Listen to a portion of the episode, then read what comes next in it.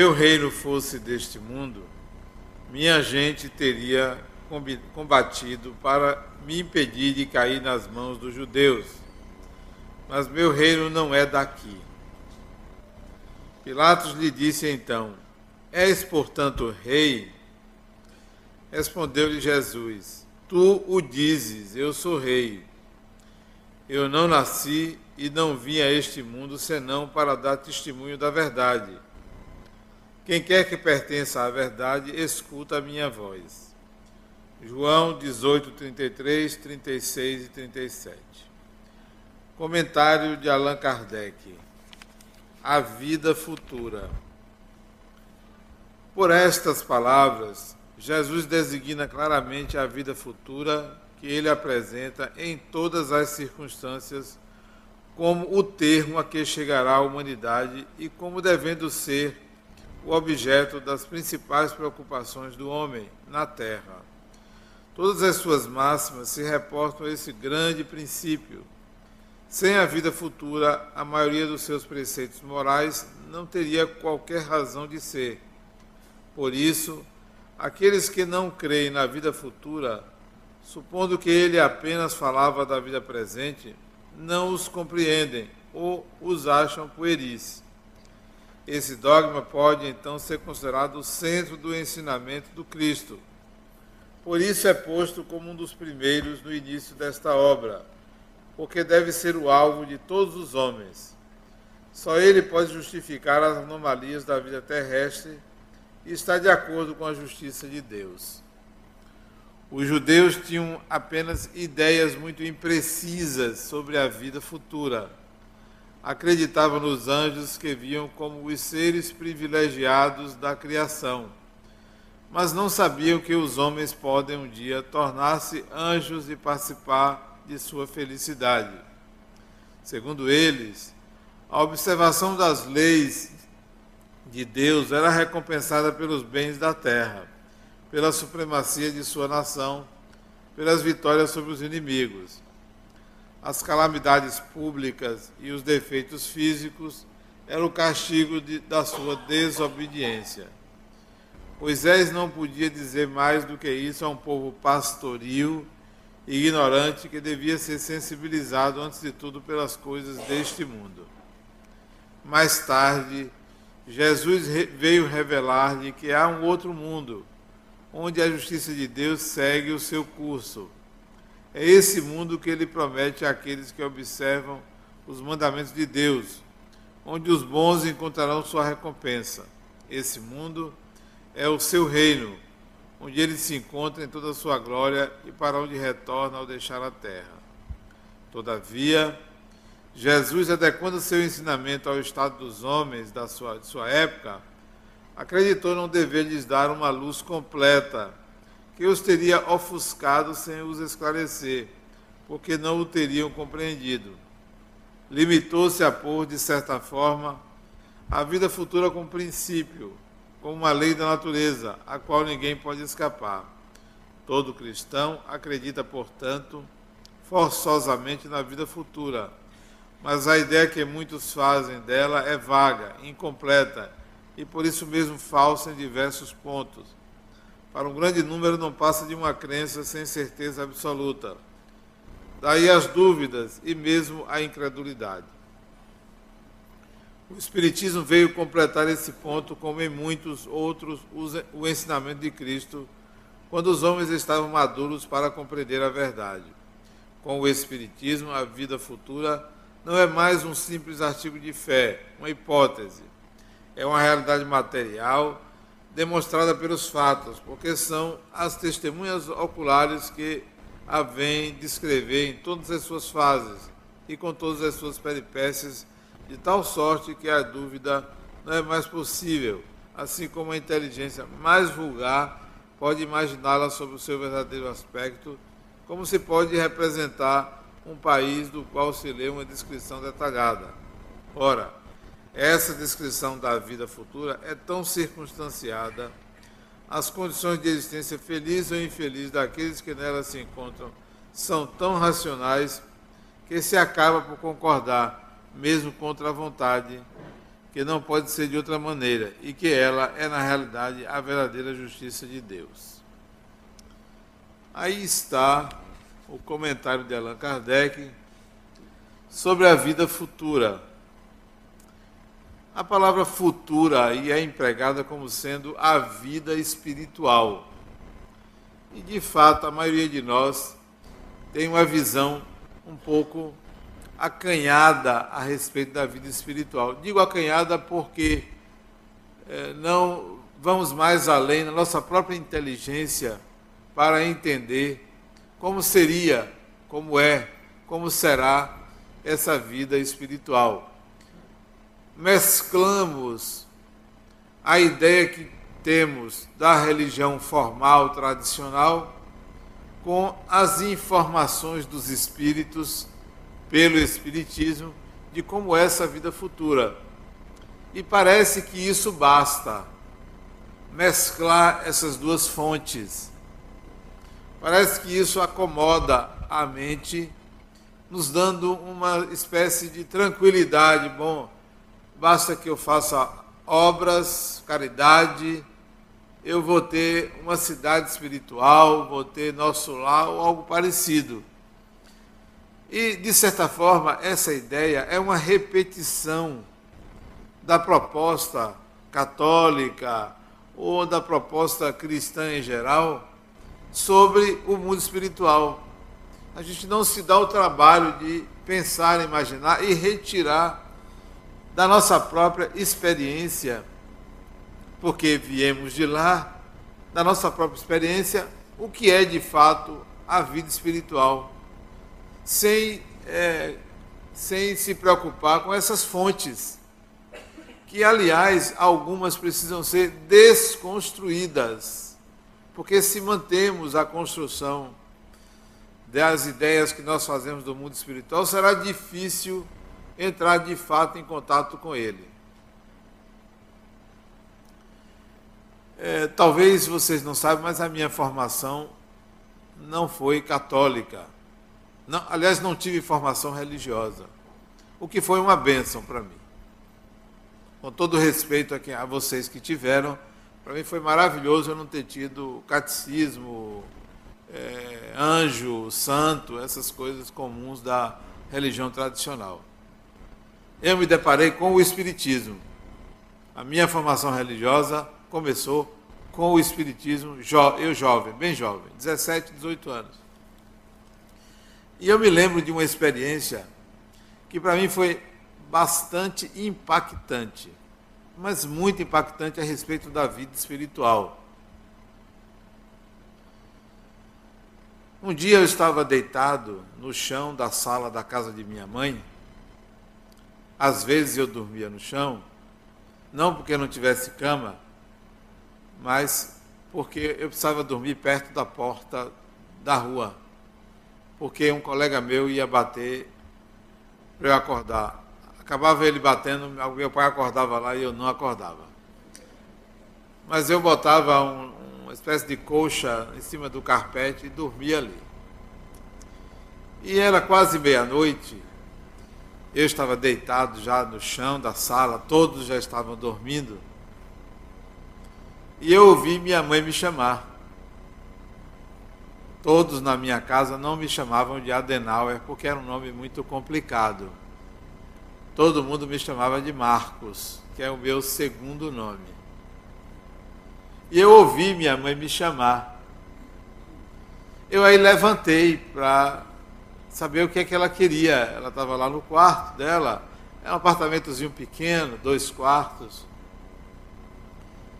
Mas quando eu me levantei, eu senti uma coisa estranha eu estava fora do meu corpo.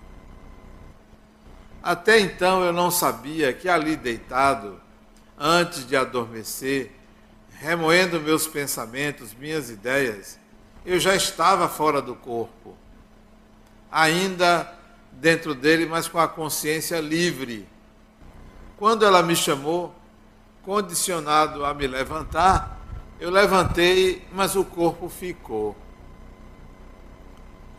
Uma experiência inusitada, gratuita, não forçada, não imaginada. sequer havia pensado que seria assim. Muito jovem, e me deu um susto, não medo, mas um susto. O que, o que é isto? O que é isto? Olhei meu rosto, achei bonito, por sinal. Olhei meu rosto e eu estou fora do corpo, mas aquilo me causou um impacto. Eu voltei repentinamente e, de fato, levantei o corpo, que estava tremendo todo. Eu disse, poxa, então é isso que é o espírito. Eu me experimentei espírito. E a partir daí me acostumei a não olhar para o corpo como se fosse eu.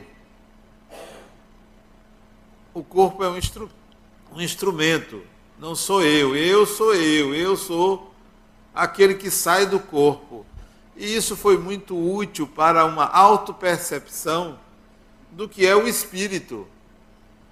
E não simplesmente acreditar em espíritos, porque foi uma autopercepção. Sou eu, eu sou um espírito. Bom, os dias se passaram e teve uma outra oportunidade, talvez duas ou três semanas depois dessa, que não precisou ninguém. E sim, minha mãe não estava me chamando.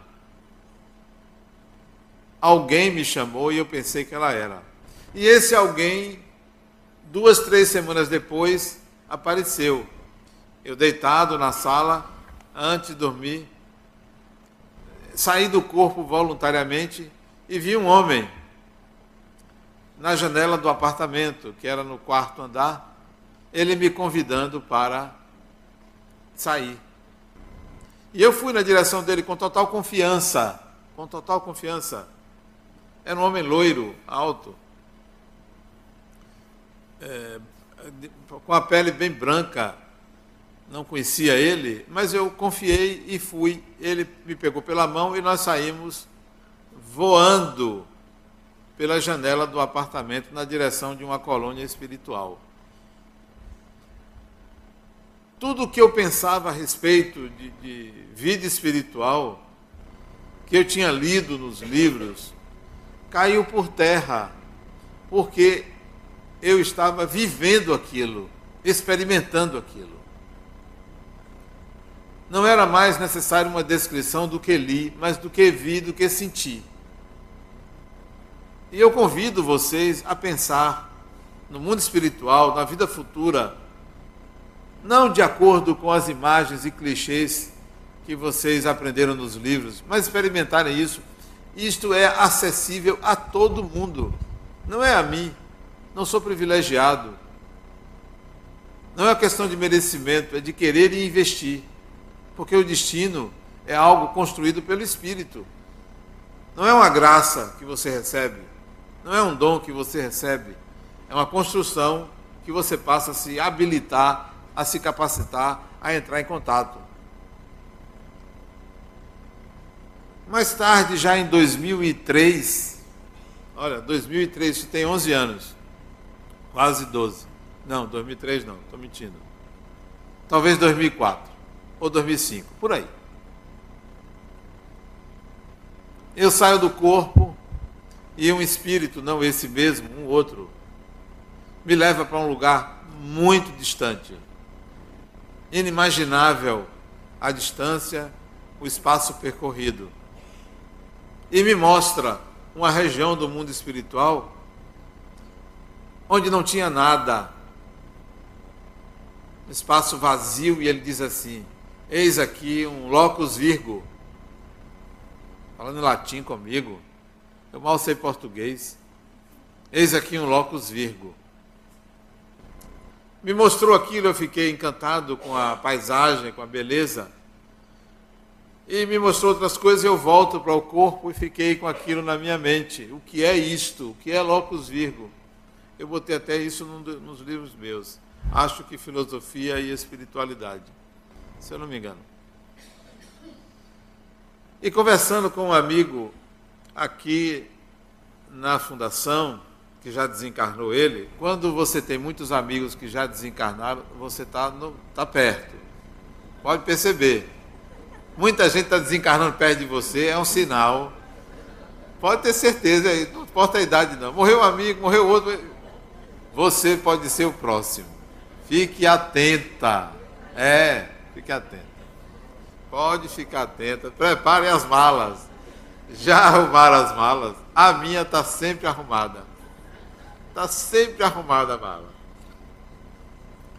Conversando com ele, doutor Elzio Ferreira de Souza, um procurador do Estado, promotor público e procurador, ele disse, Adenauer, isso é um lugar virgem, locus virgo é um lugar virgem, um lugar que nenhum espírito nunca esteve. Se ele lhe mostrou isso, é sinal de responsabilidade para você. Responsabilidade. Você tem que construir alguma coisa ou você tem que continuar construindo para os espíritos. Então aquilo ali já me deu é, uma noção também de que a vida espiritual não é lugar pronto, como uma cidade não está pronta, ela está sempre sendo remodelada, ampliada e preparada para os novos habitantes. Então o mundo espiritual não é um lugar pronto e acabado que vocês vão e, e vão se sentir ali resolvidos, está resolvido. Pode tirar o cavalinho da chuva. O processo é contínuo. Não tem, não tem não, não tem não viver, é vida e vida que todo mundo tem que participar. O modus operandi da vida espiritual não é igual à da vida na terra exige um pouco mais do espírito. Aqui você se encosta. Aqui você se encosta. Tem alguém que tem condições, você fica ali abrigado debaixo do guarda-chuva. Seja o marido, seja a mulher, seja o irmão, seja o dote de família, seja a herança, você se encosta ali. Tem até o seguro-desemprego, lá não tem negócio de seguro-desemprego, não. Desempregado está frito tem até aposentadoria, você recebe. Ou você trabalha, ou você trabalha. Se prepare. Prepare a mala, é desenferruje, porque se, se continuar enferrujado ou enferrujada, vai para aqueles locais onde tem um bocado de depósito de pessoas lá, esperando que a divindade tire do ócio ou você se mobiliza desde agora, ou você vai ser abrigado numa instituição lá, de um asilo lá, para os que adotaram a inércia do viver. Pois bem, então, invistam, investir nessa vida espiritual. Não precisa desencarnar, porque desencarnar é uma, uma, um acontecimento normal, natural. Não precisa isso não, você pode experimentar a vida espiritual ainda encarnado. Invista, conheça, estude, exercite, saia da ociosidade social comum, típica da sociedade moderna e pós-moderna. Aliás, a sociedade pós-moderna ela, ela propõe uma mudança em relação à sociedade moderna, que é uma mudança para o diferente, para o que não é convencional. Então, aproprie-se da sociedade pós-moderna e, e, penetre numa, numa onda, numa vibe diferente em relação às expectativas eh, de viver, de, de ser, de estar no mundo. É, ninguém está aqui a passeio, ninguém está aqui de graça e não deve continuar de graça no mundo. Há o que fazer, há o que realizar, há o que aprender. Então, em vista que você vai descobrir essa vida espiritual. Mas a palavra futura também tem outra conotação que a gente pode se apropriar. O futuro o que é o futuro. Os antigos, lá desde os egípcios, pensavam que o futuro, maktub, estava escrito, predeterminado. Acreditavam no karma como algo bem definido. Fez, vai pagar. Fez, tem consequências. Fez o mal, vai sofrer nós acreditávamos nisso, e há quem acredite, mas será possível o espírito manejar o seu futuro? Será possível você dirigir como será o seu futuro? É possível. Existem quatro variáveis para o seu futuro. Quatro. Lembrem-se que são quatro. Porque são quatro os cantos de uma casa, são quatro os lados de um quadrado, são quatro as estações. O número quatro é o número da perfeição, é o número da totalidade. São quatro as variáveis do seu futuro e que você pode manobrar manipular, adequar. Porém, você deve fazer isso conscientemente. A vida futura, além de ser na dimensão espiritual, ela pode ser trabalhada desde já, agora. Agora, no momento presente. Quais são essas quatro variáveis da vida futura? A primeira variável Interessante que eu não ia falar sobre isso, mas eu fui ao hospital agora de manhã entregar um negócio de um mapa que tinha que fazer hoje cedo. Foi ontem que eu fui lá botar esse negócio desse mapa, né? Aí a atendente disse assim para mim, o senhor tem que vir aqui amanhã, 8 horas da manhã, para tirar. Eu disse, olha, eu não posso vir 8 horas porque eu tenho uma palestra às 8 e meia. O senhor vai se responsabilizar se o senhor não trouxer. Eu disse, até que horas eu posso vir trazer? Eu disse, até às 11. Eu disse, não dá porque eu tenho uma reunião com Cecília. falei até o nome dela. Não vai dar. Eu posso trazer outro dia. O senhor tem que vir amanhã. Aí tinha uma pessoa do lado que eu acho que era mais paciente. Chegou assim para mim e disse: O senhor tem um compromisso? Eu disse: Eu tenho uma palestra para fazer. Aí ela chegou para a atendente e disse assim: Que horas você chega aqui? Ela disse: Sete horas. O senhor pode vir antes das oito? Eu posso estar aqui às sete horas. Mas a mocinha não gostou de ter que me atender às sete horas. Ela disse: Então o senhor pode vir às sete horas, que ela estará aqui para atender o senhor. Eu disse: Muito obrigado. Eu realmente não iria poder vir. Eu iria ter que, que fazer isso depois, mas já que pode ser antes das oito, às sete horas eu estarei aqui. Só que eu não fui às sete horas. Eu cheguei lá às seis e cinquenta. Né? Eu cheguei mais cedo, antes dela chegar, para ela me ver assim e ficar alegre. Mas por que, que eu disse isso? Porque quando eu cheguei hoje lá pra, para entregar o um negócio desse mapa, que eu nem consegui dormir direito porque ela disse que não podia dormir por cima do braço. E eu gosto de dormir pelo lado do coração, porque eu durmo abraçado comigo mesmo. E aí ela botou do lado de cá, eu tive que dormir do lado de cá, toda hora acordava querendo abraçar o coração e, e não dava. Pois bem, quando eu, antes dela chegar, eu disse, eu vou escrever.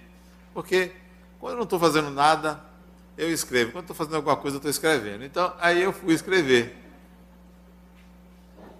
E o que eu vou falar agora foi o que eu escrevi hoje de manhã. São quatro variáveis para o futuro.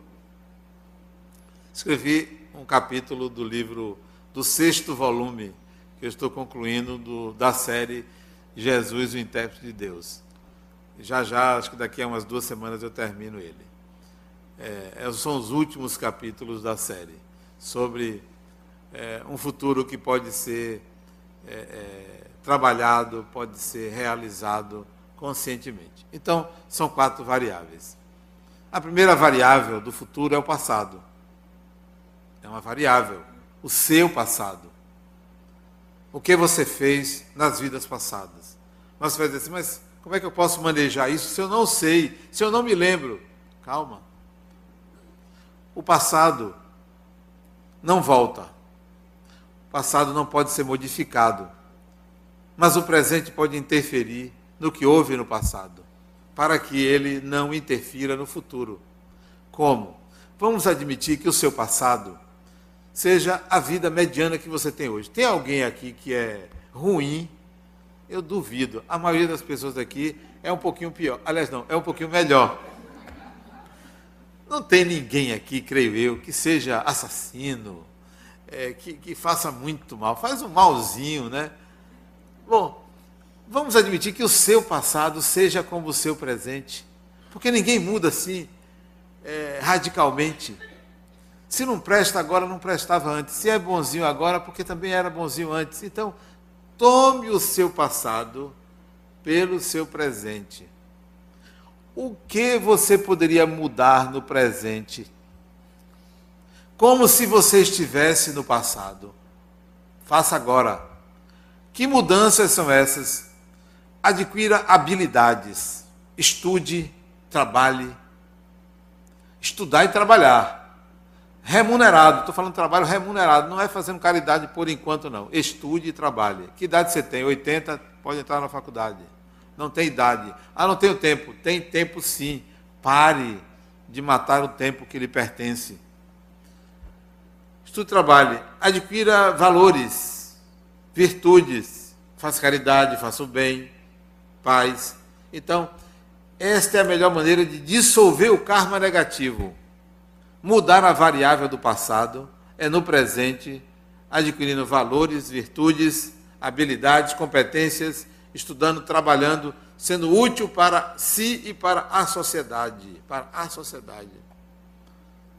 Essa variável então você pode mudar. Está na sua mão. Dissolva o karma passado, o karma negativo passado, porque o positivo ele vai ser sempre patrimônio seu. Dissolva. Segunda variável. O seu a sua forma de conceber o mundo, a vida, sua visão de mundo. Qual é a visão de mundo que a maioria das pessoas tem? Um mundo difícil, violento, problemático, complexo, competitivo, onde a maioria responsabiliza o outro pelo que acontece consigo onde a maioria quer levar vantagem, onde a maioria deseja poder, onde a maioria quer se prevaler de uma vantagem sobre o outro, onde a maioria tem um complexo imenso de inferioridade, demonstrando prepotência, arrogância. Mude essa visão de mundo.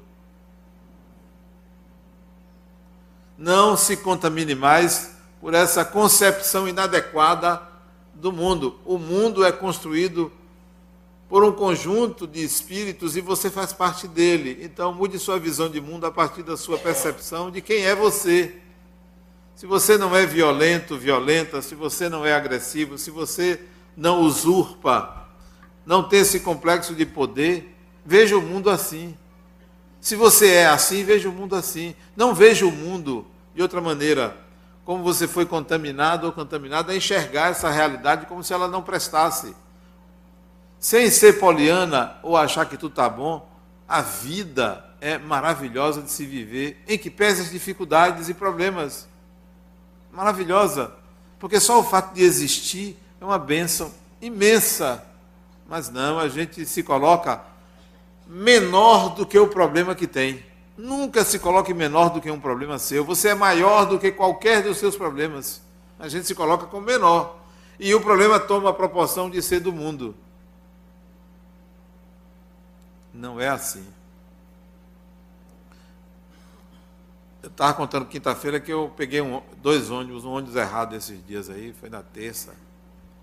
Eu tinha que sair da Pituba para a Paralela. E o sujeito me disse que era para pegar uma estação Mussurunga, mas ele deu um bocado de volta e teve que saltar no meio. E eu só tinha três reais. Na verdade, eu não tinha só três reais. Eu vou confessar uma, uma coisa. Eu tinha uma nota de 50, mas fiquei com pena de gastar. É, eu deixei ela escondida para não gastar e deixei os três reais assim para pegar o ônibus para ir para casa. Mas peguei o ônibus errado. Eu, poxa, vou ter que trocar meus 50, rapaz. Uma pena danada, sabe como é aquele espírito apegado a dinheiro? Mas o ônibus está, o ônibus Salvador está uma confusão, senta pela frente, entra por trás. Aí eu cheguei pela frente, não entrei, perguntei de baixo ao motorista: entra por aqui ou por trás. Ele entendeu que eu era idoso. Eu gostei. Pode entrar. Pode entrar e sentar. Eu digo, oh, que maravilha. Rapaz, economizei três reais. Sim. Mas aí eu sentei no ônibus e só tinha, no lugar de idoso, só tinha uma cadeira vaga. Mas não, a cadeira não estava vaga, era meia cadeira vaga, porque a mulher que estava sentada, ela era muito larga. Poxa, eu disse, mas eu vou empurrar ela. Ela estava de bermuda eu de calça. Ela estava suada, mas eu vou empurrar. Mas ela era muito mais forte que eu. Ela não arredou o pé, ficou. E ainda tinha uns 3 ou 4 centímetros entre ela e a chaparia do ônibus. Mas ela ficou ali, me deixou de cantinho. E eu, todo momento, empurrava ela, mas ela não saiu do lugar. Isso, isso serve para a gente avaliar o espaço que nós ocupamos que não nos pertence. A invasão que fazemos na vida do outro, na privacidade do outro, no direito do outro. O espaço indevido que nós ocupamos na vida, sem devolver à vida o correspondente. A visão de mundo que a gente tem é essa, de que nós podemos tudo e podemos ocupar o lugar que não nos pertence, usurpando o direito do outro. É claro que é uma bobagem. Ali eu me sentei, fiquei de ladinho, ótimo, viajei, estava de graça, até injeção na testa. Mas vamos trazer isso para a nossa realidade. Nós queremos é, milagres, nós queremos que Deus nos ajude a todo momento sem fazer por merecer, sem construir um mundo melhor. Nós queremos um mundo confortável, que nos atenda que nos dê o que a gente quer, o que a gente precisa. Dê férias um pouco a Deus. Ó Deus, eu vou deixar você de férias, porque agora eu vou para a luta. Eu vou buscar o que eu quero para mim. Dê umas férias a Deus. Então mude sua visão de mundo, sua concepção de realidade. A vida dá N oportunidades ao espírito que nela investe. Não tenha medo de viver. Não tenha medo de viver. O que vier, trace e resolva. Essa é a segunda variável. Terceira variável do futuro. As duas já falei que você pode manejar. Tanto dissolver o karma negativo, quanto mudar sua visão de mundo. Porque sua visão de mundo dificulta é, como você vai viver no futuro. Terceira variável são as suas escolhas escolhas. As nossas escolhas, em geral, se dividem em boas ou ruins. As nossas escolhas se dividem em é, branco ou preto. As nossas escolhas se dividem em sim ou não. As nossas escolhas também se dividem em para a esquerda ou para a direita, para a frente ou para trás, sempre numa dualidade. E geralmente as nossas escolhas, elas se baseiam numa condição de proteção do indivíduo chamada egoísmo. Egoísmo é um sistema de proteção, mas que nem sempre é necessário. Então, vamos mudar o nosso parâmetro de escolha. Eu não vou escolher mais aquilo que só atende a mim. As nossas escolhas também são divididas em certas ou erradas. Abandone essa dualidade. Abandone. É um sistema cruel de escolha. É uma base inadequada, infantil de fazer escolhas. Não há certo, não há errado. Não há esquerda, não há direita. O que há são condicionamentos que nós mesmos adotamos ao longo da nossa evolução em escolher aquilo que nos atende, nos agrada. E o outro? E o todo? E a sociedade, onde fica? E o conjunto? Ninguém nasce sozinho. O espírito precisa passar por dentro de outro para nascer. Precisa de outra pessoa? No mínimo uma, uma não, duas. É, uma, é duas. É. Porque não, não é possível a clonagem de humano, né? Então, é duas pessoas. Precisa. Então, nunca mais, nunca mais decida sem pensar que a outra pessoa, que a outra pessoa é como uma mãe. A mulher engravida, antes de engravidar, ela tudo ela quer para ela, né? Normal, natural. Ela só pensa nela, claro. Embelezar-se e tal, comprar, como compra. Depois que ela tem um filho, ela deixa de pensar só nela. Não existe esta mulher que, ao ter um filho, para tomar uma decisão, não pense no seu filho. Ela pensa noutra pessoa. Que tal todo mundo engravidar? Vocês homens também. Vamos parir. Vamos parir pessoas. Pessoas. As pessoas é, fazem parte do nosso mundo. Eu não posso tomar uma decisão sem pensar em outra pessoa, quem quer que seja. Quem quer que seja. Eu não posso pensar na rua em tomar uma decisão sem saber que tem outra pessoa ali, seja dirigindo, seja um pedestre, seja num banco, seja um atendente, seja o que for, tem outra pessoa, tenho que pensar no outro. Eu não posso mais tomar decisões pensando em mim, só em mim, só eu vou pensar em mim, mas eu tenho que pensar que há pelo menos mais uma pessoa envolvida em qualquer decisão que eu tome, mesmo que seja que diga respeito somente a mim. Tem outra pessoa. Imagine que tem toda uma coletividade que você interfere, influencia. Então, decisões suas não devem ser mais entre o que é bom para mim e o que não é bom para mim. De repente deve ser assim, o que é adequado e o que não é adequado. O que é adequado para nós e o que não é adequado para nós. Escolhas. Então, o meu futuro está baseado também nessa variável, minhas escolhas. A partir de agora, eu vou pensar melhor sobre como escolher. É por isso que as pessoas me acham lento. E de fato eu sou uma pessoa lenta. Eu, para tomar uma decisão, demoro. Mas não demoro muito, não, assim, 5, 10 segundos. Eu demoro um pouquinho para tomar. Mas eu penso sempre assim: o que é que está acontecendo? Para eu tomar uma decisão, é o que é que está acontecendo? Eu posso tomar até uma decisão assim, abrupta, mas pode ter certeza que antes da decisão eu pensei, não no momento, mas antecipadamente já tinha pensado: o que é que está acontecendo? o que, que eu posso fazer diante dos fatos? Quais são os fatos? Quais são as implicações? Então, suas escolhas podem ser manejadas, suas escolhas podem ser é, feitas de uma forma, em cima de uma base em que o seu futuro esteja sendo decidido agora, no presente. Mas, um detalhe: não tenha medo de escolher. Não tenha medo. Escolha. Não fique no limbo. Não fique igual aquele partido que não é nem esquerda nem direita.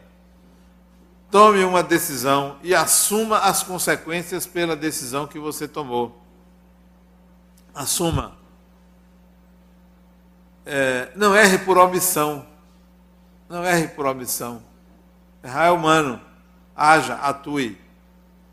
Escolhas devem ser em relação ao destino para é, interferir o mínimo possível no destino do outro, mas é impossível você tomar uma decisão que não interfira no destino de alguém.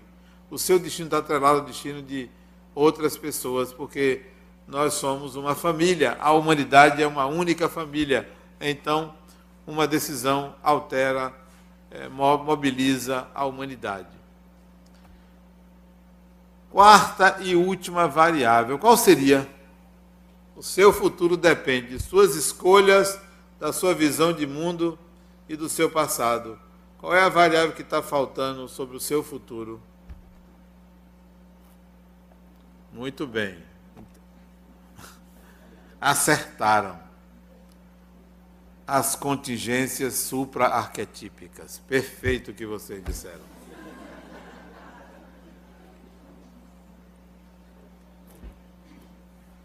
Essa é a quarta variável. Contingências supra-arquetípicas. Eu não vou nem explicar porque todo mundo sabe o que é. Qualquer criança da creche pergunta o que é contingência supra-arquetípica, ele fala, é a lei de Deus. Contingências supra-arquetípicas, numa linguagem popular, são as leis de Deus. São as interferências divinas para o nosso futuro. É o que Deus quer para o seu futuro. É uma variável, portanto, não é absoluta. Porque a construção da evolução do espírito não é uma tarefa só do divino, ela é reservada também para ser compartilhada, dividida, trabalhada em conjunto com, próprio, com a própria criatura. Deus constrói o seu destino com você. Não é por você, é com você. Então, como mexer nessa variável das interferências divinas? Será que Deus age com você da mesma forma que age comigo? De jeito nenhum, cada um tem o que merece. Eu não quero para mim o seu karma, nem quero o meu para você. Então ele deve agir comigo de uma forma diferente. Não há diferença de não ter as mesmas oportunidades e direitos, mas a cada um segundo a sua evolução. Então, como mexer nessa variável do divino? Novamente vem aquela ideia da desconstrução. Se você construir uma ideia a respeito de Deus e você não se insere como co-participante da construção do seu destino, essa ideia precisa ser desconstruída. Deus não vai fazer por você, vai fazer com você. Como é que você consegue então um contato com ele para dizer: olha, a partir de agora, estamos juntos. Como é que você consegue isso? Eu consegui. E é acessível a todo mundo. Como é que você consegue esse contato com o divino para dizer: a partir de agora, somos nós dois. Nem Bahia nem Vitória cai os dois. Você os dois, eu e você. Como é? Eu convido vocês a uma relação com o divino de não crença, de não inteligência, mas uma relação de coração. Deus precisa ser sentido. É no sentimento da íntima conexão com o divino que você consegue entender os desígnios dele para com você. O que é que ele quer para comigo, para fazer comigo? Sinta Deus. Saia da crença e da racionalidade para uma, uma relação de coração. Aquela que você tem com o ser amado, com outro que ama você e você o ama. É esse sentimento que deve existir com o divino. Não se consegue com retiros, meditações, não se consegue com sofrimento, não se consegue com ofertas demasiadamente vultosas ou com sacrifícios acervos. Não se consegue essa conexão assim. A descoberta dessa conexão mais íntima e profunda com o Criador se descobre na relação com outra pessoa. Se relacione com o outro como se ali estivesse a divindade. É a única maneira de você atingir o divino, é pelo humano. É no respeito à vida humana, ao ser humano, enxergando que o ser humano é a máxima obra-prima de Deus. Qualquer, quem quer que seja, qualquer um de nós é obra-prima de Deus. No dia que você olhar para um ser humano e tiver compaixão por ele, compaixão, não porque ele está sofrendo, não porque ele está doente, não porque ele precisa, mas porque ele é tão humano quanto você. Quando você tiver compaixão, você está em contato com Deus. A compaixão é um sentimento que nos conecta ao divino. Então, essa conexão é que serve como meio de manipulação do futuro, porque se eu tomo consciência da minha conexão profunda com o Criador, eu vou estar pelas vias da intuição